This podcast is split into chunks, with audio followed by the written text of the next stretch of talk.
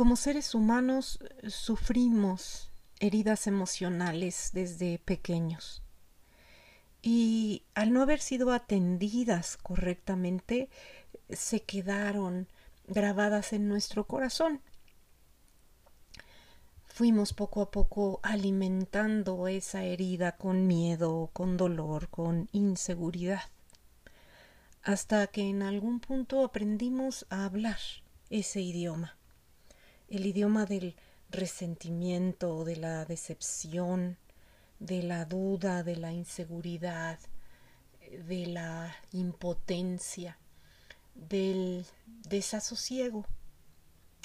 Y no somos conscientes de nosotros mismos, no nos damos cuenta que eso hacemos.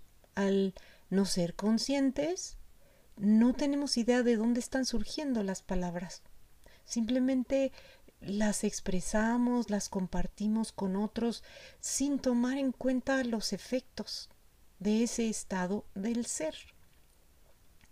Y entonces, por ejemplo, eh, estamos inmersos en una relación de pareja y hablamos sobre cómo no podemos llegar a acuerdos con nuestra pareja, cómo el otro no escucha, cómo el otro no entiende, cómo el otro es eh, cochino y no hace la parte que le toca, o es flojo, o es insensible y se la pasa pegado al celular.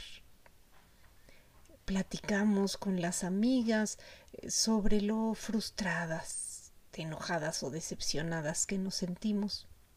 Sin darnos cuenta, que no podemos tener aquello que deseamos, porque aquello que deseamos es bienestar, amor, armonía, alegría, calma.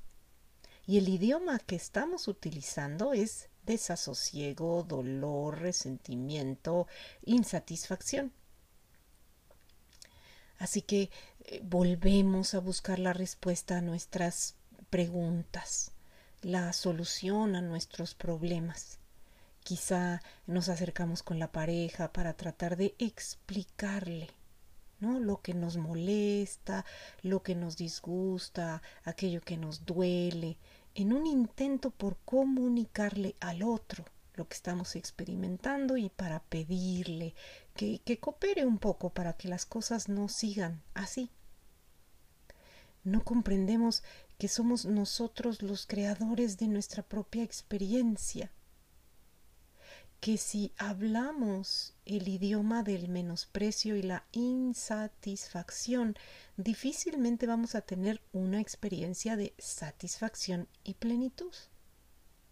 Porque a través de la palabra estamos dando el soplo de vida a nuestra experiencia. A través de la, de la palabra estamos diciendo exactamente lo que estamos sintiendo. Y al sentirnos de esa manera no podemos más que experimentar aquello que estamos sintiendo. Vuelvo a repetir, no comprendemos que aquello que verdaderamente deseamos experimentar vibra en una frecuencia vibratoria distinta. Entonces, por ejemplo, nos quejamos y nos quejamos y nos quejamos de la pareja. Terminamos, regresamos, terminamos, regresamos en esa relación y después llega un punto en que ya se quiebra por completo. ¿Y qué hacemos? Hablamos entonces de cómo lo extrañamos, de cómo quisiéramos estar con él, o, o, de cómo nos traicionó después de todo lo que invertimos en esa relación. Curioso porque estábamos a disgusto en la relación no estábamos satisfechas, no nos sentíamos apreciadas, valoradas, pero al momento que termina la relación nos sentimos tristes y extrañamos al otro, no nos damos cuenta que dentro de la relación no éramos felices y que ahora fuera de la relación tampoco somos felices. El elemento en común somos nosotros con nuestra infelicidad. Pero es fascinante porque cuando me estoy quejando no me doy cuenta de quién estoy siendo. No me doy cuenta realmente del efecto de estar alimentando ese sentimiento. Simplemente expreso, hablo, estoy como dentro de esa ensoñación, sin voltear a lo interno para descubrir el malestar que estoy alimentando. Y así voy eh, día con día, ¿no? Ya sea en el trabajo, ya sea con los hijos, ya sea con los padres, ya sea con un vecino. Platico y platico esas cosas que me molestan, que me disgustan del otro, eso que no recibo del otro, la manera en que el otro me menosprecia, la manera en que el otro no muestra interés. Es como si creyera que hablando de eso las cosas se van a componer. A mí me gusta decir, es como si aprendí a hablar español. Pero a mí me gustaría experimentarme hablando ruso. Pero no me meto a estudiar ruso y mucho menos lo practico. Estando quizá en Rusia, estoy eh, llevando a cabo relaciones con gente que habla español y me mantengo hablando español. Quizá me acompaño por uno de ellos para que él vaya y hable con otras personas en ruso, ¿no? Que me ayude, que sea el intermediario, pero yo ni pongo atención a cómo se habla en ruso, qué significan las palabras, no muestro interés por aprender ese nuevo idioma, pero regreso a casa y me sorprendo que ya tengo cinco años ahí y no he aprendido a hablar otro idioma. Es exactamente lo mismo lo que nos ocurre. Hablamos el idioma del disgusto, del desasosiego, del menosprecio, del malestar, de la insatisfacción. Pero nos encantaría experimentar alegría, plenitud, armonía, paz.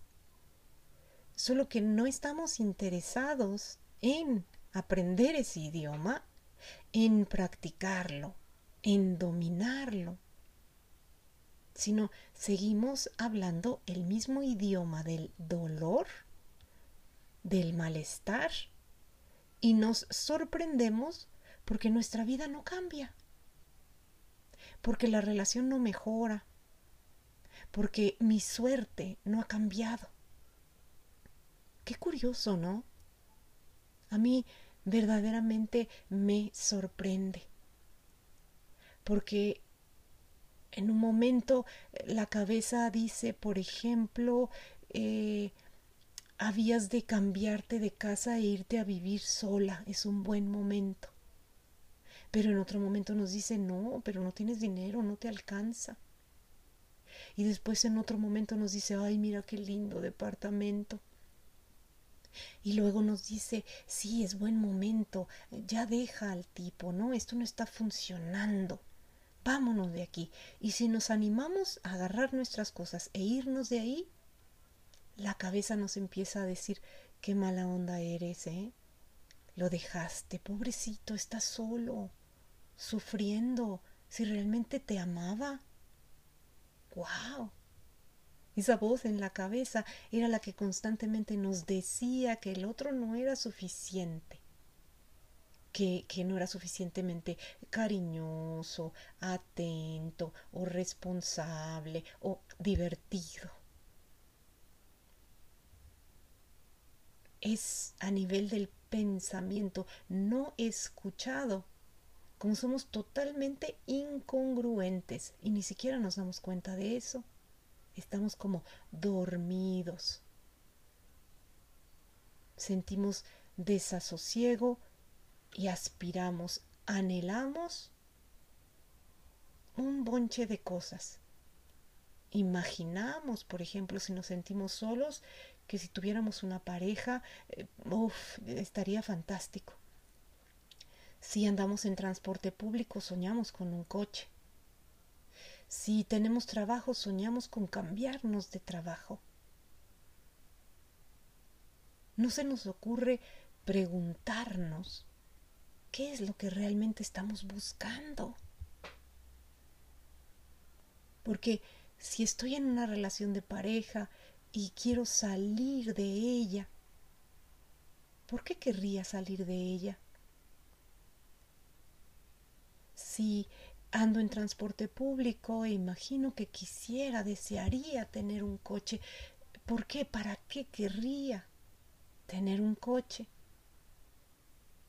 Y quizá la respuesta sería para transportarme cómodamente. ¿Y para qué querría transportarme cómodamente? Pues para ir yo sola, dar la vuelta y detenerme donde yo quisiera, para no mojarme de la lluvia, ok, ¿y, para qué querría todo eso? Y podemos quedarnos indagando, indagando y indagando, y al final vamos a descubrir la verdad. Querría todo eso para sentirme mejor querría una otra pareja, porque tengo la idea que si fuera de otra manera yo podría sentirme feliz. Querría que mi hija no vaya a ese viaje, porque si no va yo me podría sentir tranquila. Querría que me dieran el aumento, porque imagino que con más dinero voy a poder eh, pagar mis deudas. ¿Para qué querría eso? Para sentirme en paz, tranquila. Querría dejar de sentirme culpable. ¿Para qué? Para sentirme en paz, para poder dormir una noche entera sin que la conciencia me esté remordiendo todo el tiempo. Así que Cualquier cosa que deseamos, la deseamos en realidad porque lo único que deseamos es sentirnos mejor. Y ese es el problema, que no hemos descubierto eso. Seguimos dormidos en el engaño, imaginando que alguna otra cosa, que alguna otra persona, que alguna otra circunstancia me permitirá sentirme mejor. No nos damos cuenta que somos nosotros mismos el ser sintiente y que se nos ha otorgado libre albedrío para sentirnos a nosotros mismos como se nos dé la gana. Pero estamos tan apegados a ideas, a conceptos, al deber ser, a las posesiones, que nos hemos olvidado que somos el ser sintiente que podría sentir lo que se le diera la gana sentir, que podría sentir alegría en este instante por el gusto de sentirla. No porque vio una película divertida, no porque eh, vio al muchacho que más le gusta, no, sino simplemente porque yo soy quien puede sentir sensaciones. Y yo podría tener como ideal el deseo de sentirme a mí misma cada día un poquito mejor. Hay un estudio, por ejemplo, que se realizó, si no me equivoco, en Francia. Una persona de nombre Emile Couvé, algo así, que es psicólogo y farmacéutico, a principios del siglo XX. Hizo estudios con personas para poner a prueba la autosugestión eh, consciente, ¿no? Y entonces le pedía a las personas que repitieran al menos 20 veces al día, cada uno de los días. De todas las maneras, cada día mejoro más y más. De todas las maneras, día con día, mejoro más y más. ¿Te imaginas si cuando hemos pasado por una decepción, en lugar de estar hable y hable y hable y hable sobre esa decepción, nos pusiéramos a repetir de todas las maneras, día con día, mejoro más y más nos pusiéramos a repetir, esta es una oportunidad para aprender a sentirme mejor, para aprender a expresarme mejor, para comprender quién realmente soy, qué estoy haciendo aquí en este plano de conciencia, cuál es mi propósito. Ramta lo dice de manera bellísima. Dice él que el problema que realmente tenemos es que no tenemos un ideal.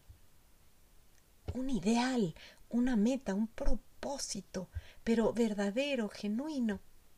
No el propósito de un bono, no el propósito de un viaje, no el propósito de un aumento, no el propósito de casarnos, no, no propósitos físicos, materiales que esas son experiencias únicamente, sino un propósito espiritual.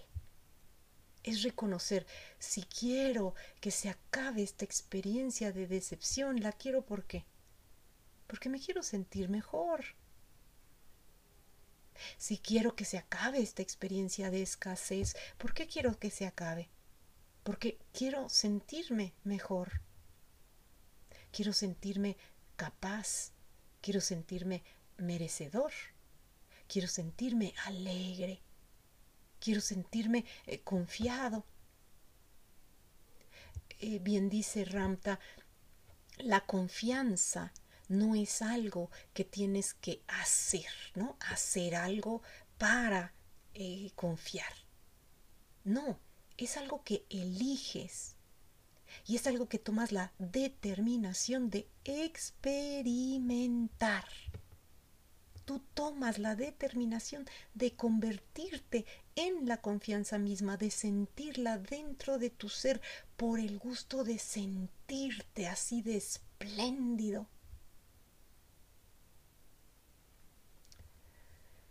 El ideal es básico en este avance espiritual cuando comprendemos que todo aquello que deseamos, lo deseamos en realidad, porque lo que anhelamos es experimentar la dicha, la plenitud, la alegría, el amor en lo interno.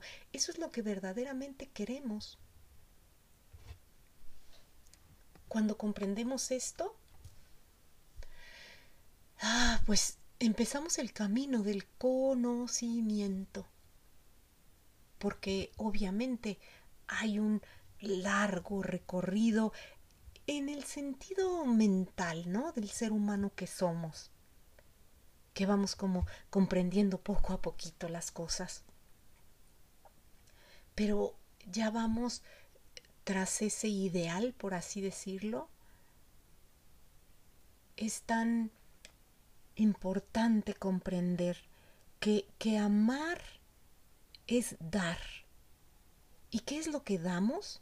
Nos regalamos a nosotros mismos el regocijo de sentir amor en lo interno, por el gusto de sentirlo, no por tener eh, un coche, no por tener una pareja, no por tener un hijo, no, no, no, no, no, porque descubrimos que somos el ser sintiente que puede sentirse enamorado.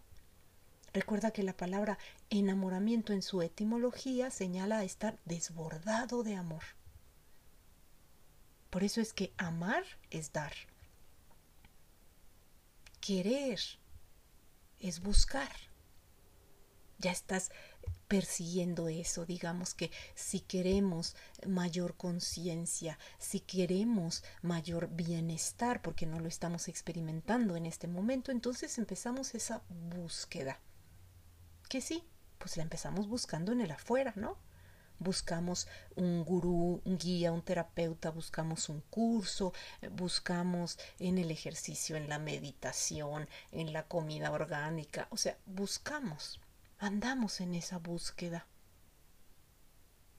Cuando tenemos la claridad de que lo que estamos buscando no es una eh, práctica externa, sino lo que estamos buscando es la manera en que podemos ejercitar el bienestar en lo interno, bueno, ahí ya tenemos un ideal. Y número tres, el deseo. De ese del que hablaba Buda, ¿no?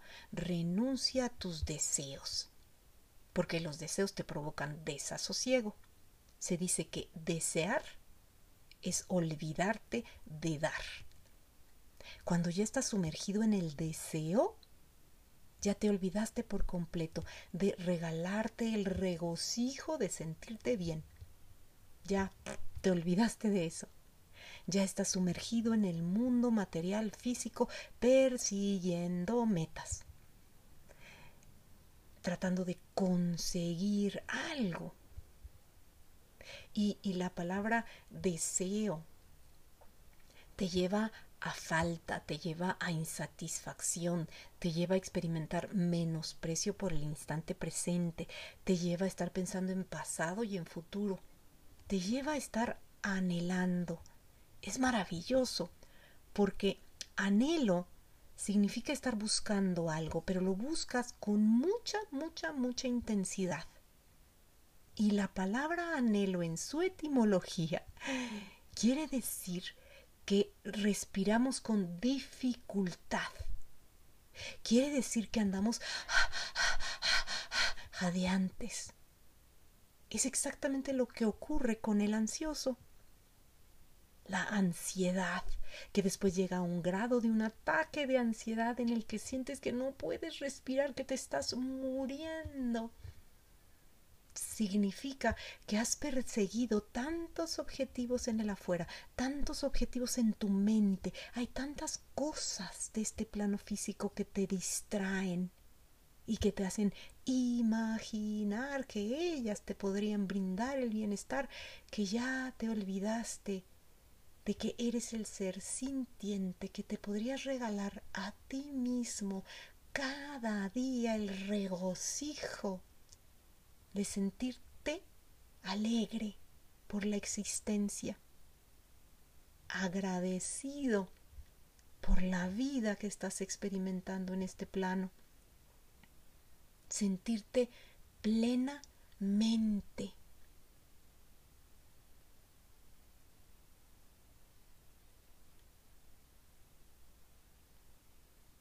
¿Qué tal? con todo esto que estoy develando frente a tus ojos.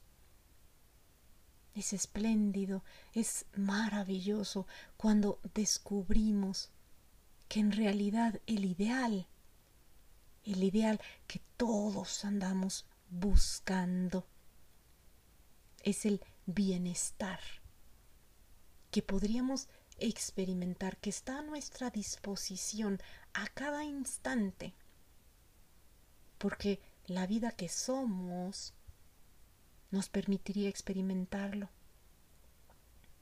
El problema es que hemos olvidado cómo hacerlo, hemos perdido la alegría en el camino. Por eso es que Jesús dice, por un lado, conquista el reino de los cielos, todo lo demás te será dado por añadidura. Te está diciendo, conquista el reino del pensamiento, ordena tus pensamientos, como dice un, un proverbio de Turquía, ordena tus pensamientos para que escuches a la voz de tu corazón. También dice Jesús, solo los niños entrarán al reino de los cielos porque Él sabe que solo a través de la alegría, del amor, de la simpleza, la sencillez, la inocencia, es como podemos amar. O sea, brindarnos a nosotros mismos el regocijo del bienestar. Fascinante, espléndido, maravilloso un regalo con infinito amor para todos ustedes. Namaste.